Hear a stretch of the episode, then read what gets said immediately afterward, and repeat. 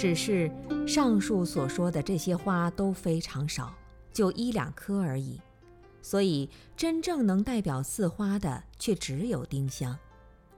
丁香散布在整个法源寺里，从前院的天王殿旁边，一直到后院的方丈室前面，每个殿堂旁都散发着它的芳香，每个殿堂里的佛菩萨。都在严肃而凝神地享受着满院子丁香花的气息。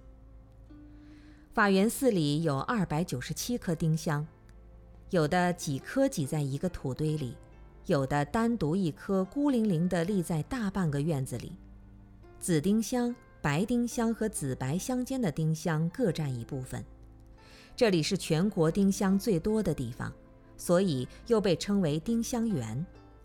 清人永法源寺诗云：“圣地花开香雪海，故此又称香雪海。因其洁白的花朵犹如无瑕的白雪洒满枝头，春风吹过，一眼望去如潮如涛，阵阵芳香扑鼻而来，所以如雪如海的清香，让你沐浴无尽，遨游无尽，受用无尽。”丁香的花期一般在半个月左右，三月底枝头稍微冒出一滴点嫩芽，偶尔还可以看见比芝麻还小的小花蕾。四月上旬，一串串油菜籽般大的花蕾便布满枝头，甚至还能冒出一两朵花来。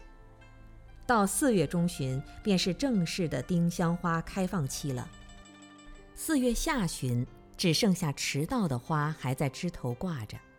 而大部分都已经凋谢了，五月初就全部成为茂盛的叶子，花香花色都化为尘土。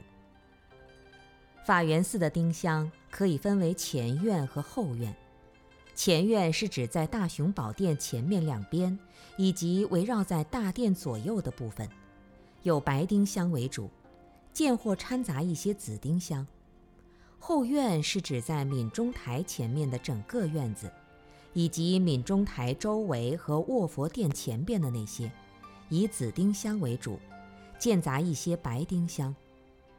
这两个院子里的丁香花，在开放时间上稍有前后之别。六七年来，最先开花的总是前院大殿左边的那棵并不起眼的白丁香。正对着这棵白丁香的东面，有一扇敞开着的木质窗户，窗户的里面住了七八位从天南地北来到此地求学的僧人，其中有一位是从韶关云门寺来的，大家都称呼他为大禅师，甚至说这棵丁香花每年都最先开放，一定是大禅师的禅定功夫使然。可见他禅定功夫了得，连草木也沾了光。不过，这位禅师毕业后就离开法源寺了。后来，每到春天花开的季节，仍然还是那棵不起眼的白丁香最先开花。遗憾的是，去年修复大殿的时候，工人们没有能够照顾到这不起眼的绿色生命，它竟被杂物压碎，命归黄土了。为此，有人还专门写过一首打油诗，深情脉脉的凭调：“年年指望报晓春，洁白枝头不染尘。一旦芳心随梦谢，焉知何处寄花魂？”当然。法源寺的丁香绝不会因为少了这么一颗不起眼的小丁香，而改变它那亮丽多姿的整体美，依然是春来花开，秋去叶落，开的时候是那么自然、纯洁、热情，落的时候是那么潇洒、含蓄、果断。正如万松和尚评唱的《宋古百则》中所说。殷勤未解丁香结，放出帐头自在春。春天来了，带着丝丝春寒，自在的来了。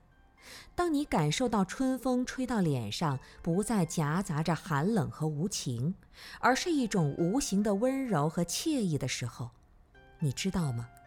这就是解开丁香结的那一缕殷勤。所有的生命都具有这种最初的温纯舒适。如果没有亲身经历了这一番朴实而真纯的感动，又怎么会知道这丁香结是如何解开的呢？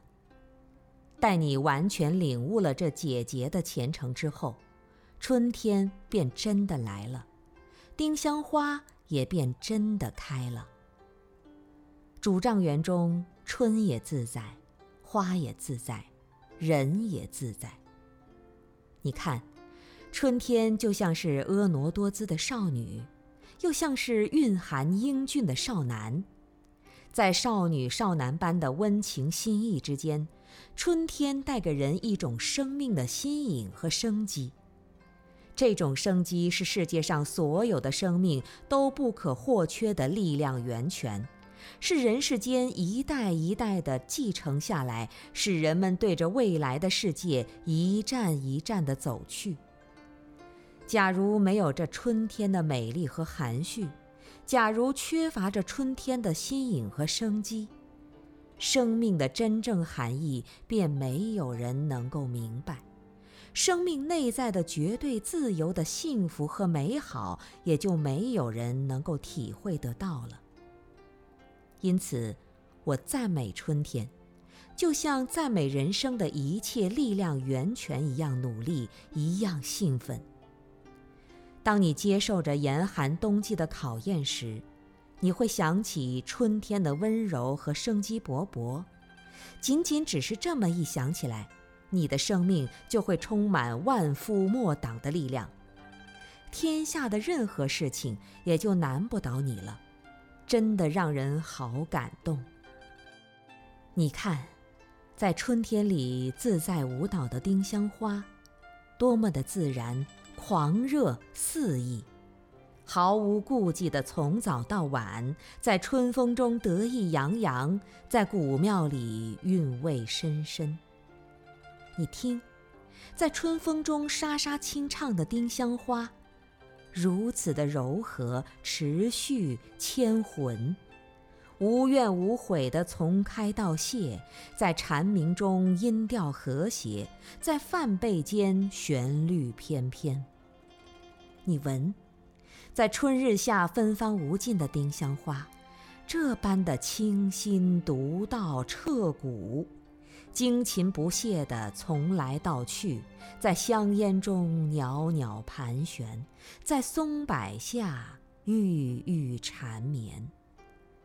你想，是谁赋予这美的极致？是谁带来这美的声音？是谁留下这美的清新？春天，佛寺，古老的庭院，古时的僧人，是这一切因缘和合而成的天籁般的韵律，是我们在生活中偶尔驻足，轻轻地从地下捡起一枚昨夜被暴风雨吹落的绿叶时，心中所顿悟的那种契机。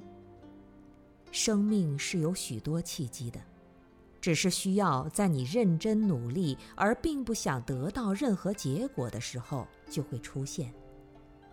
也许你从来就没有这样的努力过，甚至会怀疑这种不求结果的认真是否存在，所以让人感到好可惜。其实，你只要看到丁香花的存在，就知道。这一切的确如此，你因此可以尽情完美地感受自己生命的全部，像丁香花一样，只有尽情地散发和把握时机，却不管将来是如何的飘落。事实上，它必须飘落，不管曾经是如何风光浪漫、柔情迷醉，让人赞叹。痴情人总想留住这生命的美，在花落知多少的春晓，从地上拾取了数十朵落花，并且还在嫩绿欲滴的时刻，怜惜而又残忍地摘下一枚丁香的绿叶，小心翼翼地把它们夹在精美的日记本中间，还舍不得看望它，生怕会不小心就将那脆弱的花瓣折碎，会把绿色的音符摧毁。一直到了深冬腊月，在白雪皑皑、月光淡淡的青夜。才怀着期盼、激动和忐忑不安的心情，将其慢慢的、慢慢的打开。丁香花还是刚刚飘落时的那样，苍黄不堪，倦容依旧。而这项新型的丁香叶也还是充满着绿色，好像它忘记了这将近一年的时光。因为在秋天凋落的那些叶子也已经变得昏黄，此时想起了曾经在日记中写道：“一切误会都被岁月冲淡，一切理解都被时光遗忘。我逝去的年华呀，就如这院子里馥郁的丁香，眼前这充满绿色。”却已经干枯的丁香叶，既平整舒坦，又脆弱无比。我万分小心地将其轻轻放入手中，宛似收拾佛龛里的千年贝叶，带着极大的谨慎和恭敬，回忆自己的生命历程。花开花落，人来人往。在背起行囊迈向远方的时刻，谁能免得了这依依惜别之情？就在这丁香花的怀抱里生活，就在这里怀抱着丁香而生活的人，每一个都对它产生了深深的情谊。也许离开法源寺之后，会忘记自己曾经怎样的在这里生活。会忘记有哪些什么样的法师、老师教过我们；会忘记在这里学习了哪些东西；会忘记有谁来这里看望过自己；会忘记哪些曾经是好朋友，哪些曾经是吵过架的同学；会忘记。也许这一切都可能会忘记，但是。没有一个人会忘记这北国的丁香花，这神韵的丁香花。它就是在这里生活过的人的生命重要点缀，离开了它，生命便没有了痕迹。不信吗？请看在这里住过的人的一段话：时光忽忽，岁月无痕，入学如在昨日。挥手就说再见。法源寺的丁香、海棠、石榴，还有那颗白玉兰，却是那么令人留恋。是情执吗？我也是凡人。回想起来，自己正是在丁香花的熏染中走向成长，是在丁香的熏陶下潜入佛法大海的。看起来，此生与丁香十分有缘，不是吗？别人总在金色的稻穗中收获，自己却在绽放的丁香中摘果，真可谓名副其实的丁香人。